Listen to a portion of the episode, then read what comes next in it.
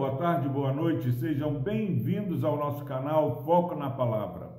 Louvado seja Deus pela sua vida. Palavra do Senhor no livro do profeta Isaías, capítulo 12, versículo 2. Diz o seguinte: a palavra do Senhor: Eis que Deus é a minha salvação, confiarei e não temerei, porque o Senhor Deus é a minha força e o meu cântico. Ele se me tornou a minha salvação. Glória a Deus pela sua preciosa palavra. Que versículo completo, meu irmão.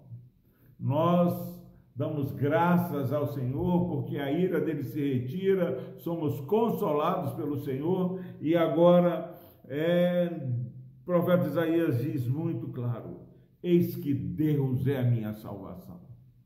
Quando nós olhamos para os inimigos que querem nos fazer mal, querem maquinar mal contra nós, nós podemos bater no peito e falar: Eis que Deus é a minha salvação. Seja empoderado nesse dia, meu irmão, minha irmã. Não porque você é forte, você é capacitado, mas porque eis que Deus é a minha salvação, Deus é a sua salvação. E ele continua falando: Deus é a minha salvação, confiarei e não temerei. Há coisas que são pertinentes à nossa fé. Confiar. Não podemos jamais permitir que o medo tome lugar no nosso coração. Confiarei e não temerei. Seja pandemia, seja economia, seja falta de autonomia, nós somos o povo dependente do Senhor, embora o mundo queira nos ensinar e nos dizer ditar é, um, uma vida em si mesmada que busca uma independência, não, nós confiaremos e não temerei, porque Deus é minha força. Eu louvo a Deus porque nós temos certeza da nossa fraqueza, da nossa fragilidade mas, meu irmão, minha irmã, a nossa confiança, a nossa alegria é estar no nome do Senhor, porque o Senhor é a minha força. Quantos é, têm trilhado o caminho de uma confiança no seu braço? Quantos chegam ao nosso lado e falam: Ah, precisa ter isso, precisa fazer isso, para que você seja é, alguém que tenha uma, uma certa segurança. Não, eu confiarei e não temerei, porque o Senhor Deus é a minha força e o meu cântico.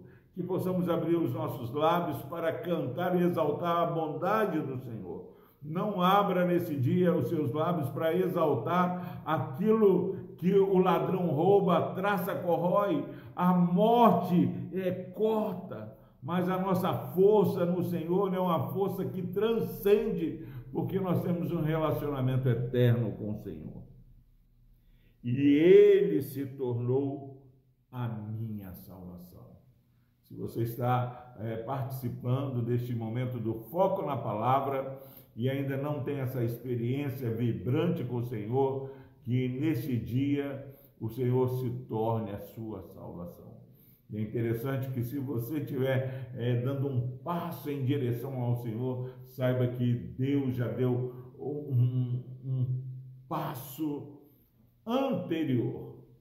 Ele, na plenitude dos tempos, ele enviou Jesus, não para ser servido, mas para servir e dar sua vida em favor daqueles que estavam mortos nos seus delitos e pecados confiarei e não temerei.